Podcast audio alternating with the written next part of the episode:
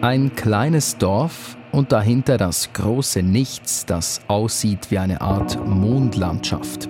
Das kleine Dorf heißt Lützerath, liegt im Westen Deutschlands und bald gibt es dieses Dorf nicht mehr. Lützerath wird geräumt, abgebrochen. Der Energiekonzern RWE will die Braunkohle fördern, die unter dem Dorf liegt. Hunderte KlimaaktivistInnen wehren sich dagegen. Heute hat die Polizei mit der Räumung begonnen. Lützerath ist aber viel mehr als nur ein Dorf, das es bald nicht mehr gibt. Es ist zu einer Art Symbol geworden. Wir sind hier, weil hier die Klimakrise entschieden wird. Hier stehen wir entschlossen gegen jeden Zentimeter, den RWE hier weiter Kohle abbaggert, für ihren Profit gegen unsere Lebensgrundlagen. Lützerath als Symbol für den Kampf fürs Klima. Warum das so ist und warum aus der Mondlandschaft künftig eine Seenlandschaft werden könnte, unter anderem darum geht es heute bei News Plus. Schön seid ihr dabei. Ich bin Dominik Brandt. nochmals die Möglichkeit gegeben, die von der Allgemeinverfügung erfassten Grundstücke freiwillig zu verlassen. Nach jahrelangem Hin und Her war es heute Morgen soweit. Die polizeiliche Räumung von Lützerath hat begonnen. Sollten Sie diese Aufforderung in den nächsten 15 Minuten nicht nachkommen, müssen Sie mit der Anwendung unmittelbaren Zwangs... Aktivistinnen und Aktivisten sind auf Hausdächer und Bäume geklettert, haben Baumhäuser gebaut. Es soll den Einsatzkräften so schwer wie möglich gemacht werden, berichtet ARD-Reporterin Marion Kersthold. Da äh, gibt es so ein Tripod, so ein Dreibein, äh, an dem in der Mitte ein Aktivist oben festgemacht ist. Ähm, da waren auch ganz viele Aktivisten, die da drunter ausgeharrt haben und die sind von der Polizei erst eingekesselt worden und jetzt weggeleitet worden. Bis zum Newsplus Redaktionsschluss am Mittwochnachmittag lief die Räumung noch. Allgemein wird erwartet, dass sie mehrere Tage, wenn nicht sogar Wochen dauert. Lützerath hat es bisher eher selten in die Schweizer Schlagzeilen geschafft. Ganz anders sieht das in Deutschland aus, wo Simon Fatzer für SRF als Korrespondentin arbeitet. Sie begleitet uns durch diese Folge. Simon, von was für einer Ortschaft sprechen wir da überhaupt? Also wenn wir das äh, mal auf der Landkarte verorten, dann ist das so westlich von Köln liegt das ganze Gebiet. Also die niederländische Grenze ist relativ nahe dort. Und das ist jetzt wirklich ganz ein kleines Dorf, sehr ländlich geprägt. Wir würden eher so sagen ein Weiler. Das war mal eine Handvoll Bauernhöfe und zu Höchstzeiten haben da wohl so 100 Menschen gelebt. Jetzt ist ein großer Teil dieser Gebäude von damals bereits weg. Es gibt offenbar noch zwei Bauernhöfe und einige wenige Einfamilienhäuser. Und dann gibt es ein bisschen Wald.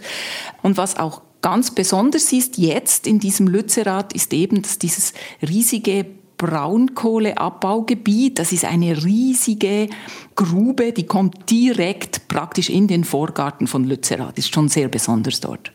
Jetzt ist Lützerath ja nicht das erste Dorf, das, das das Schicksal ereilt, dem Braunkohleabbau weichen zu müssen. Trotzdem ist Lützerath so zu einer Art Symbol geworden. Warum?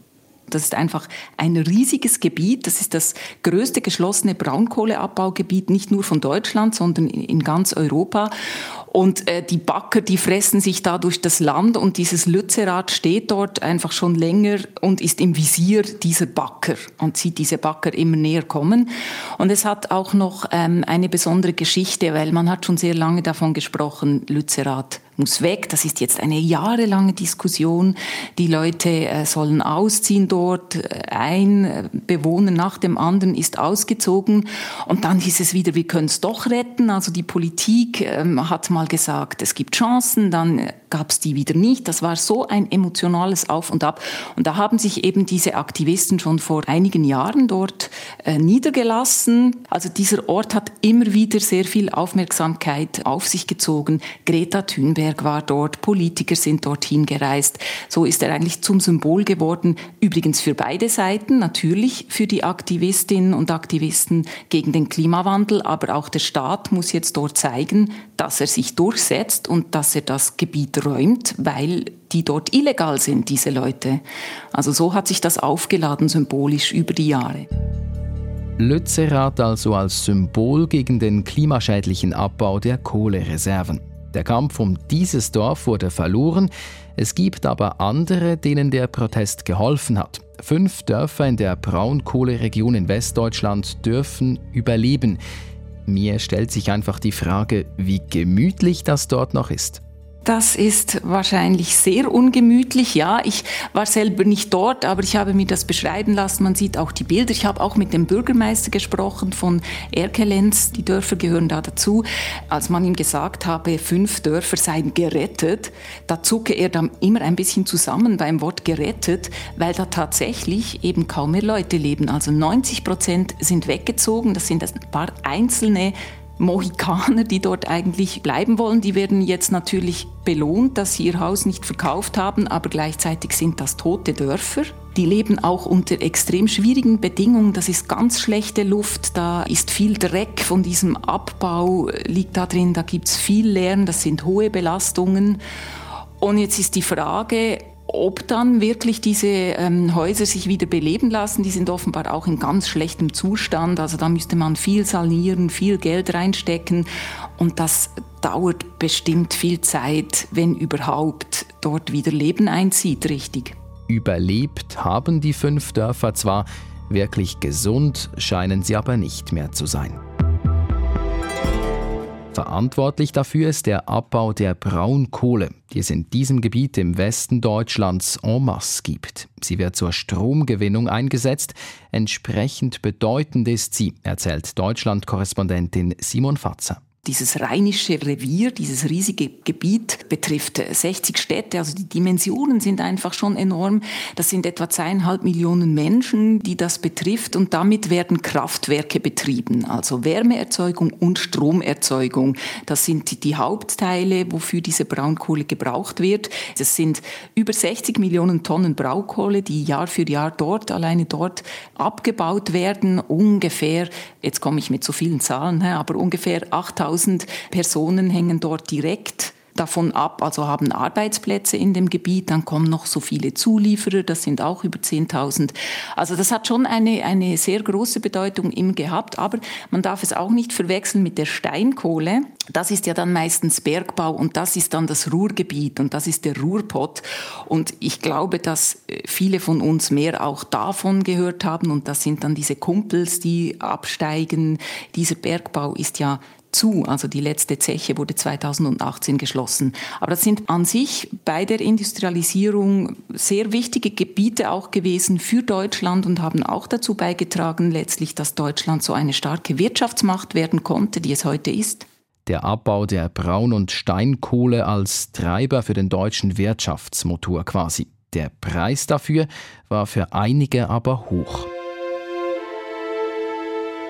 Seit Mitte der 1950er Jahre mussten Zehntausende ihre Häuser und Wohnungen verlassen. Zum Beispiel im Gebiet Garzweiler, direkt neben Lützerath. Ein Journalistenteam der Deutschen Welle hat ein Paar beim Auszug besucht. So, das war unser Schlafzimmer. Hans-Willi Peters geht ein letztes Mal durch sein Haus. Früher waren diese Wände mit Leben gefüllt. Wehmut, Traurigkeit. Der 68-Jährige und seine Frau Anne ziehen heute um. Nicht weil sie wollen, sondern weil sie müssen. Denn ihr Wohnort Keienberg muss dem Braunkohletagebau Garzweiler weichen. 40 Jahre hat Familie Peters hier gewohnt. Meine Söhne sind hier groß geworden. Schon einige hundert Menschen haben den kleinen Ort verlassen. Der Keienberger Kindergarten zugemauert, damit niemand einbricht. Die ehemalige Gaststätte, die Metzgerei, der Bäcker, alle dicht. Es gab mehrere Dutzend Dörfer wie Garzweiler oder jetzt Lützerath, die abgebaggert wurden. Das sind über 40.000 Personen, die das betroffen hat, die da gelebt haben. Also das ist ihre Heimat, das sind ihre Häuser, da hat es Kirchen gehabt, da hat es Denkmäler, Klöster, Burgen, das war Waldgebiet, das äh, musste alles diesen äh, Bagger weichen und die Basis dafür ist das deutsche Bergrecht, das nämlich sagt, wenn es um die Versorgung mit Rohstoffen geht, für die Sicherheit des Landes, dann steht das über allem. Also dann ist auch Grundbesitz kein Thema mehr und so mussten diese zigtausend Menschen dort weichen, letztlich für das Gemeinwohl, wenn man so will. Die wurden natürlich entschädigt, da gab es Geld dafür, aber die Zerstörung ist enorm, die kulturellen Werte, das ist ja alles nicht ersetzbar. nicht ersetzbar. Das gilt auch für Lützerath. Weg ist weg. Und sobald an der Oberfläche alles abgebaut ist, wird die Kohle unter dem Ort ausgebaggert. Der Energiekonzern RWE hat einem Deal unter anderem mit dem grünen Bundeswirtschaftsminister Robert Habeck zugestimmt. Statt bis 2038 fördert RWE nur noch bis 2030 Braunkohle. Wegen der Energiekrise aufgrund des russischen Einmarschs in die Ukraine darf RWE aber kurzfristig mehr Kohle abbauen. Und ebenfalls Teil des Deals ist, dass die Kohle unter Lützerath gefördert werden darf. Im Fokus dieses politischen Kompromisses standen die Grünen. Das reiht sich hier jetzt ein in eine Reihe von ja sehr umstrittenen Entscheidungen, die die Grünen schon gemacht haben. Du kannst dich bestimmt erinnern, dass da Kohlekraftwerke ja länger laufen sollen, dass man AKW länger laufen lässt. Da war ja immer Wirtschaftsminister Habeck extrem in der Kritik, dass ausgerechnet er als Klimaminister, als Grüner das alles dann ermöglicht. Und Lützerath ist jetzt halt einfach wieder ein enormes Beispiel für genau dasselbe. Also die schmutzigste Art der Energiegewinnung wird jetzt hier fortgesetzt. Hier komme noch hinzu, dass die Grünen seit dem Sommer auch in der zuständigen Regierung in Nordrhein-Westfalen sind und den Deal inklusive Abbruch von Lützerath mittragen. Und das wird zu einer riesigen Belastungsprobe für die Grünen. Die grüne Jugend hat sich gegen diese Vorhaben ausgesprochen. Also da ist da ist wirklich Streit, da gibt's wirklich einen Zwist. Die Politiker, die gewählt sind im Bundestag, aber auch im Landtag in Düsseldorf, die äh, sagen, ja, die Partei ist breit und es ist wichtig, dass wir das diskutieren, aber es ist klar, das ist sehr schwierig, weil das sind die gleichen Leute von Monaten noch an dieser Abbruchkante in Lützerath gewesen und haben gekämpft gegen den Klimawandel, die jetzt diesen Deal eigentlich gutheißen. Also das wird sehr spannend sein, wie das weitergeht.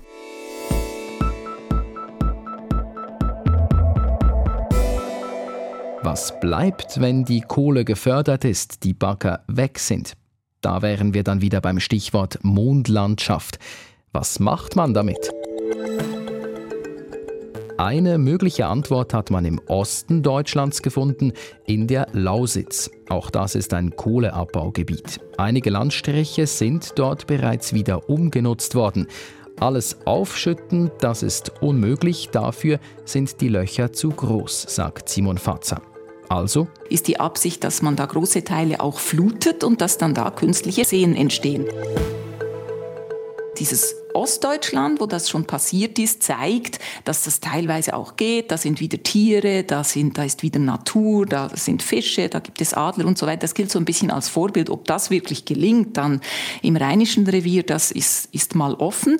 Das ist so das eine. Also die Leute, die dort wohnen, wohnen dann plötzlich an einem See wobei plötzlich in Anführungszeichen, ne, das ist ein, ein langer Weg. Und das andere ist die Wirtschaft. Also RWE selbst hat gesagt, es wird dort sehr viel Geld investiert, um dann in erneuerbare Energien zu investieren. Also es soll dort ein Hub werden, ein, ein Hotspot von alternativer Energieproduktion und da steht dann irgendwie Wasserstoff im Zentrum.